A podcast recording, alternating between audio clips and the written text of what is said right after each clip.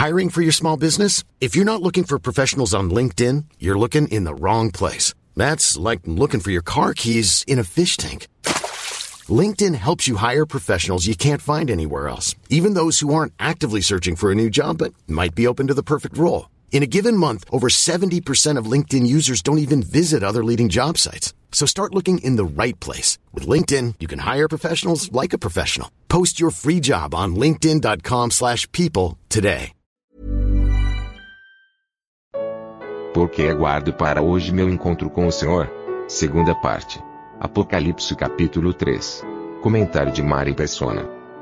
Com esse despertar para a vinda do Senhor, né, que, é, que é a tônica dos que estão na terra hoje, principalmente desses que conhecem o arrebatamento, conhecem a sã doutrina das dispensações e tudo mais, a tônica disso é que nós seremos levados a qualquer momento. Mas quando você, você entende essa questão do arrebatamento, uh, tem aí embutido também que nós seremos levados para outros não, não serem levados. Quem serão?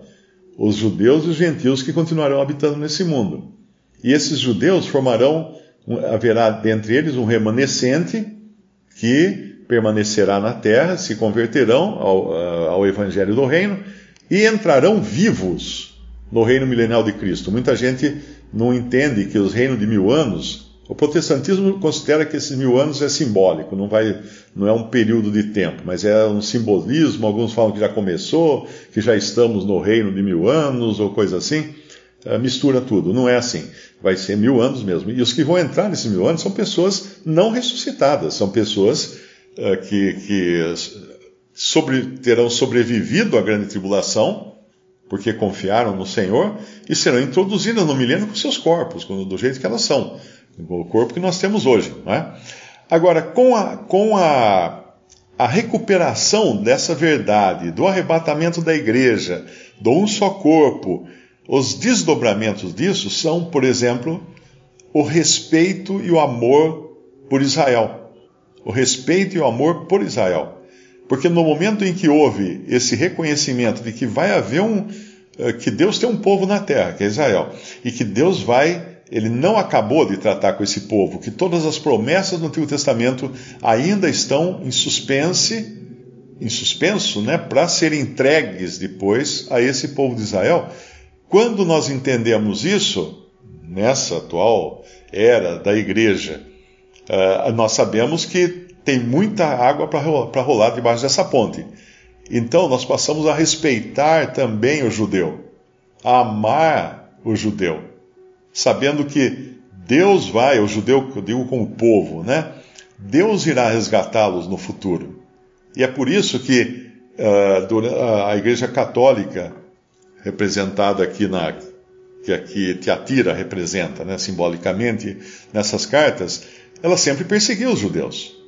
Ela não, não, não, tratou bem os judeus de jeito nenhum, sempre foi massacrou, né? As várias perseguições, aquela quando havia havia a, o Santo Ofício lá, o Tribunal do Santo Ofício, queimava na fogueira quem era judeu. Tanto é que quem custeou os descobrimentos do Brasil, das Américas, tudo foram dinheiro dos judeus, porque uh, Portugal e Espanha uh, simplesmente uh, condenaram à morte os judeus que não queriam se converter e pegaram as riquezas deles, e isso foi o que patrocinou as, as grandes, a era das grandes navegações. Isso era dinheiro de judeu que, que criou a era das grandes navegações. Agora, esse, esse, essa rejeição contra os judeus foi transportada ou foi herdada pelo protestantismo.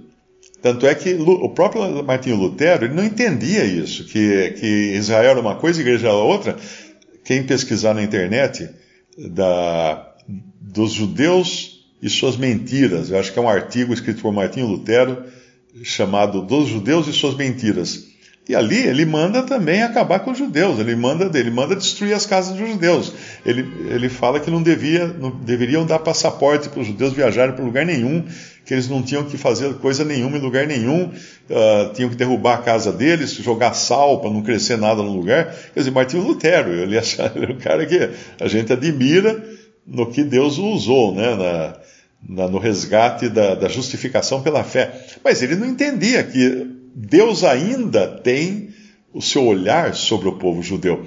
E por isso que na Segunda Guerra Mundial, então, cristãos reunidos ao nome do Senhor, na França, que moravam em fazendas, salvaram cerca de 3 mil judeus da morte, porque escondiam esses judeus nas suas fazendas para eles não serem mandados para os campos de concentração. E até mesmo cristãos na Holanda também salvaram muitos judeus da morte durante a Segunda Guerra Mundial, porque entendiam que Deus tinha um amor especial por esse povo e que ninguém devia tocar na menina dos olhos de Deus, é como é, fala no Antigo Testamento. Então, essas verdades de estar congregado no nome do Senhor resgataram outras verdades, vieram, veio no pacote muitas outras verdades que hoje nós prezamos por elas também, não é? E principalmente essa no versículo 11 aqui do Apocalipse 3:11, eis que venho sem demora. Essa deveria ser a esperança permanente no nosso coração. Que o Senhor pode vir a qualquer momento. Quando alguém fala assim, olha, vai ter a vinda do Senhor e deve ser coincidindo com a festa do, não sei, dos, taber, dos tabernáculos, sei lá que festa que é, que o pessoal fala aí, fala, mas meu, então você não está esperando o Senhor para vir hoje, você está esperando o Senhor para uma festa judaica. Pode ser, até ser que aconteça, mas, aconteça, mas não é essa a esperança do cristão. Ah, mas o anticristo vem. Não, não, não, não é essa a esperança do cristão. Ah, mas vai acontecer. Não é essa a esperança do cristão. A esperança do, do cristão é: venho sem, de, sem demora. E aqui, muito importante, no versículo 11, guarda o que tens para que ninguém tome a tua coroa. Eu acho que já ficou muito claro que aqui em Apocalipse não está falando de salvação, mas está falando de testemunho. E, e o Senhor não vai tomar a salvação de ninguém, porque uma vez que você tem a salvação, você não perde jamais a salvação. Mas você pode perder o testemunho, você pode perder o, os privilégios você pode perder o, uh, a recompensa, o galardão né, que, que acompanha essa salvação por, pelas obras que Deus preparou de antemão para que andássemos nelas. Mas nunca, jamais perder a salvação. Eu acho que a, a versão que fala uh, na, no, no tempo, te guardarei no tempo da aflição, é a versão linguagem de hoje. Essa versão linguagem de hoje, irmãos, é deixa ela para para segurar segurar os outros livros na estante, porque ela não serve para você ler. Você não pode ler como Bíblia. A Bíblia é escrita é, NTLH, né, linguagem de hoje, Novo Testamento na linguagem de hoje, ou Bíblia na linguagem de hoje, ela não é uma Bíblia, ela não é um texto bíblico, ela é uma paráfrase. Ela foi, inclusive, os tradutores, eles determinaram que eles só poderiam usar, se não me engano, 600 palavras, uma coisa assim. Eles queriam uma Bíblia para quem não tem vocabulário. E com isso você destrói totalmente, né? Se você não pode usar uh, diferentes palavras, você tem que usar sempre uma palavra uma série de coisas diferentes, você acaba limitando a linguagem da, da Bíblia. Então, fuja dessa. Não, não serve. Não leia a linguagem de hoje. Tem outras traduções que são mais ou menos, não são, são muito boas, mas nenhuma que eu conheço tão ruim quanto essa da linguagem de hoje, ok? Uh, outra coisa também, então esse o senhor vai guardar da hora, né, do, do desse tempo da, da tribulação. Mas tinha uma outra, uh, ah, uma outra coisa que me veio a, a, me veio à mente agora. Será, seria correto os irmãos que estão congregados ao nome do Senhor uh, dizerem: Nós somos Filadélfia, nós somos o testemunho. Será que isso seria correto? De maneira nenhuma. De maneira nenhuma. Para começar, a única uh, Filadélfia não diz nada de si mesma. É o Senhor quem diz dela. Tens pouca força, guardasse minha palavra, não negasse meu nome. O Senhor está descrevendo Filadélfia, ela não está se descrevendo. A, a, a, igreja que fala de si mesma é Laodiceia. Então, no momento que nós dizemos, nós somos o testemunho, aí nós somos Laodiceia. Porque essa é característica de Laodiceia, falar de si mesma, promover a si própria. Essa é a característica de Laodiceia. É claro que nós temos os períodos, ou melhor, as características dos diferentes períodos, mas nós não estamos mais em nenhum desses períodos. Embora as características do período de Tiatira continuam até hoje, as características de, de Sardes continuem até hoje no protestantismo, as características de Filadélfia continuem até hoje, mas nós não estamos mais vivendo esses períodos. Própria, o próprio testemunho de Filadélfia, historicamente falando agora, ele também terminou. Ele cessou quando começaram as divisões. Dentro dos irmãos ao nome do Senhor, eles perderam, a, perderam o pé perderam o fio da meada, começaram a se dividir e juntar divisões com divisões, tanto é que você vai num lugar você encontra alguém, um irmão, e fala, eu também estou reunido no nome do Senhor. Tá, é, também, a gente parte o pão, assim, assim, você fala, mas é a mesma coisa. Por que, que não estamos juntos? Tá? Aquela, vem aquela conversa, né? Porque lá atrás aconteceu um pecado e aconteceu uma ruína. Então é preciso muito cuidado em se achar alguma coisa, porque nós não somos nada. Todos nós hoje, todos os cristãos estão em Laodiceia. Em Laodiceia, o Senhor está fora, está fora, corporativamente falando, como testemunho, ele precisou se colocar do lado de fora. E ele busca agora, ele fala: Eis que estou à porta e bato. É? Se alguém ouvir, se um indivíduo ouvir, e abrir a porta, entrarei e cearei com ele e ele comigo. Então, essa é a condição de ruína que nós vivemos hoje. Se alguém achar que é alguma coisa, está tá achando errado, porque não é. é justamente a, a característica de, de Filadélfia é ela não se exaltar de maneira nenhuma. Eu lembrei, eu lembrei de um, um caso que aconteceu nos Estados Unidos, ou no Canadá, se não me engano, tinha um irmão mais idoso, que já está com o senhor, inclusive. E ele escutando a conversa de um jovem conversando com um cristão de uma determinada denominação, e esse jovem explicando para esse irmão, falou assim: Não, não, uh, nós não temos nenhum nome, nós não temos nenhum nome. Aí depois o mais velho deu uma bronca nele. Meu irmão, como é que nós não temos nenhum nome? Nós temos o nome que está acima de todo nome. Porque na realidade, o nome é o lugar de reunião. Isso que é importante entender. Quando o Senhor falava lá no Antigo Testamento que ele colocaria o seu nome, e aí, onde estivesse o seu nome, eles deveriam uh, ir lá oferecer seus sacrifícios, oferecer suas ofertas e tudo mais. Ele falava lá em, em acho que é Deuteronômio, né? Então, o nome é o lugar. Uh, eu acho que tem a ver com aquilo que eu disse antes. Lembra que eu falei que esses irmãos que entenderam a posição de Israel e, e foram misericordiosos, exerceram misericórdia para com Israel, uh, ao contrário daquele ódio generalizado que os judeus têm contra os cristãos, esses, esses irmãos tiveram um lugar especial no, no coração dos. Dos israelitas. E eu vou contar uma coisa interessante. O Don Rule é um irmão que mora nos Estados Unidos, que cuida da Bible Trust Publishers. Ele me contou que ele foi uma vez para Israel, eu até, na ida que ele estava indo para Israel, encontrei com ele sem querer no aeroporto de Nova York, ele estava viajando para Israel. E depois que ele voltou, ele contou que ele viu uma coisa interessante. Ele foi visitar um museu do Holocausto e, e nesse museu tinha uma placa com todos que eles chamam de benfeitores de Israel durante a Segunda Guerra Mundial. E ele começou a olhar vários nomes que são gentios, né? São pessoas, autoridades, tal, que de alguma forma uh, protegeram os judeus durante o Holocausto e, e tudo mais. Aí ele viu lá John Nelson Darby. Aí ele chamou o guia, falou: Mas escuta, o John Nelson Darby já tinha morrido fazia muito tempo, antes da Segunda Guerra Mundial. E aí o guia explicou para ele o seguinte, que o nome de Darby estava naquela placa, porque graças ao que ele ensinava nos seus livros, nas suas, nas suas doutrinas, nos seus livros, né, eh, muitos cristãos na França haviam protegido judeus durante a Segunda Guerra Mundial e salvado muitas vidas. Então, de uma forma indireta, Darby tinha sido um benfeitor de Israel.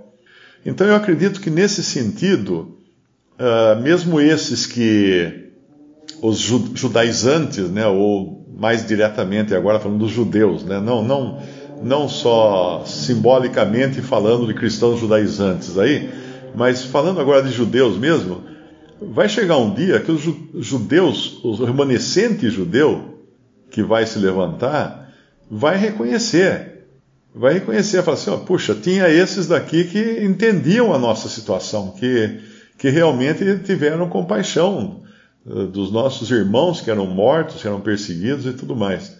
Então eu creio que talvez seja nesse sentido que vai haver um prostrar uh, venham e adorem prostrados aos seus pés.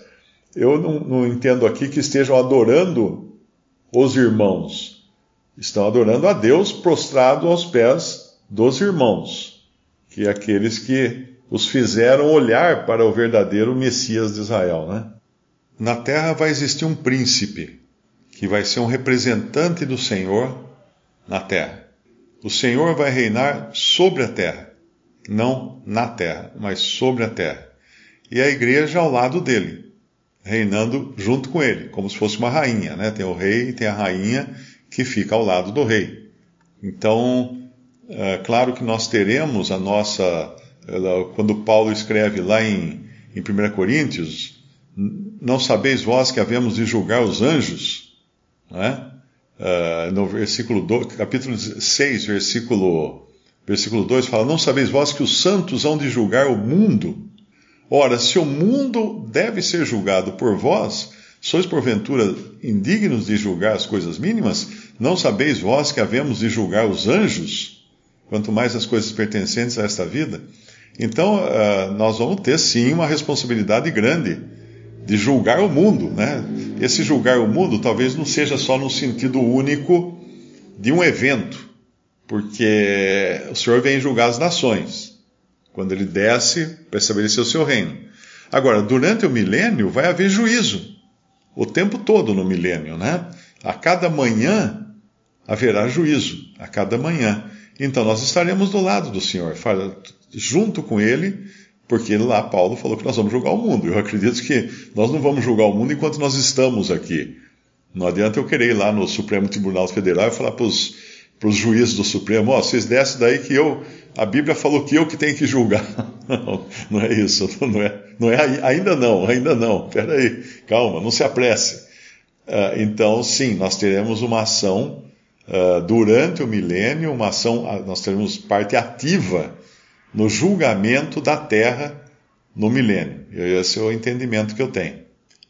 tem o príncipe, né? tem, tem, tem profecias que falam desse príncipe.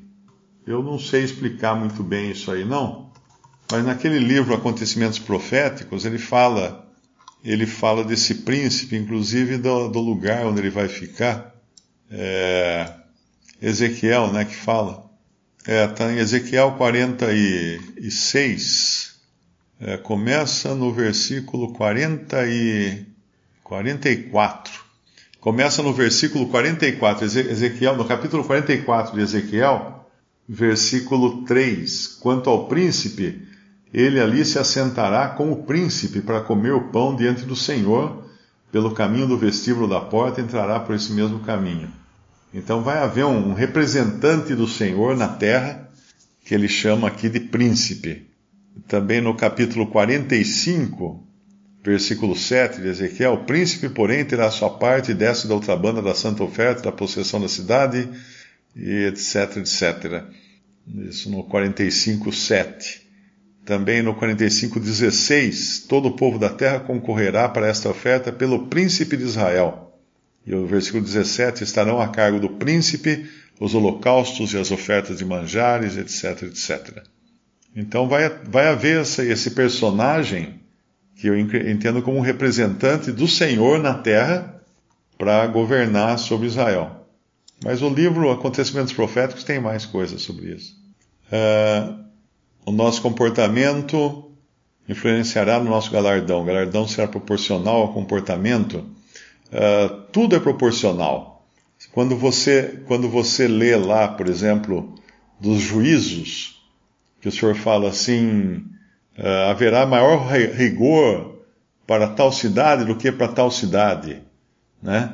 Haverá penas diferentes na condenação, conforme os pecados dos homens, e haverá também galardões ou recompensas uh, proporcionais àquilo que nós fizemos por meio do corpo. E o interessante que é tudo que nós fizemos por meio do corpo, até mesmo aquilo quando nós éramos não éramos convertidos, né? Porque quando nós lembramos do, de Cornélio, ele, ele era nascido de novo, mas ele ainda não tinha crido no Evangelho, e o Senhor fala que as esmolas dele tinham subido até a memória para Deus. Então nada, nada fica fora do, do, fica no esquecimento de Deus, nada fica fora da memória de Deus. Ele está anotando no caderninho dele tudo.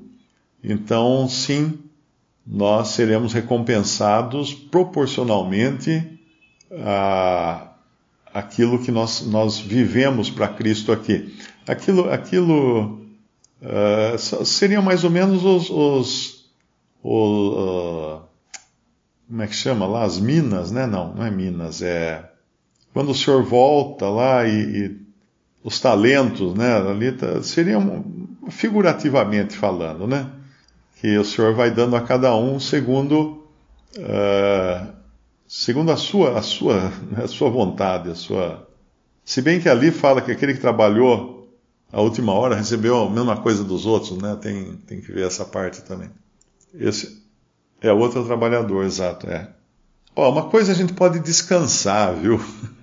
Acho que quando, quando alguém traz alguma dúvida, alguma coisa, fala assim, ó, o senhor é justo. Pronto.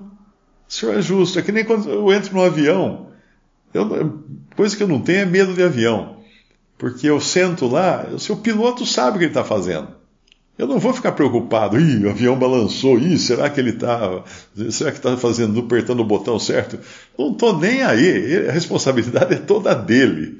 Eu não, não sou piloto, não estou pilotando aquele avião. Pronto, assim é nessa vida, nós confiamos que o Senhor está no controle e o que ele faz é justo e nós vamos descansar. A hora que chegar na presença dele, não tem o que temer. O amor lança fora o temor.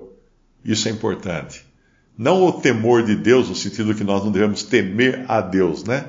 Mas o medo. O cristão não, não precisa ter medo. Nós não vamos encontrar o Senhor como juiz. Não vamos ser, ser surpreendidos pela vinda dele como um ladrão. Por isso que nós podemos descansar, uma coisa que, que a gente pode ficar sossegado e descansar.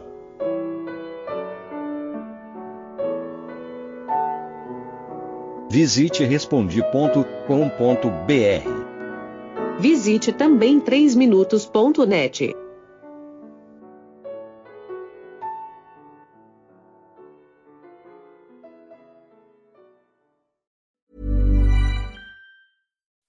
When you make decisions for your company, you look for the no-brainers. If you have a lot of mailing to do, stamps.com is the ultimate no-brainer. Use the Stamps.com mobile app to mail everything you need to keep your business running with up to 89% off USPS and UPS. Make the same no-brainer decision as over 1 million other businesses with Stamps.com. Use code PROGRAM for a special offer. That's Stamps.com, code PROGRAM.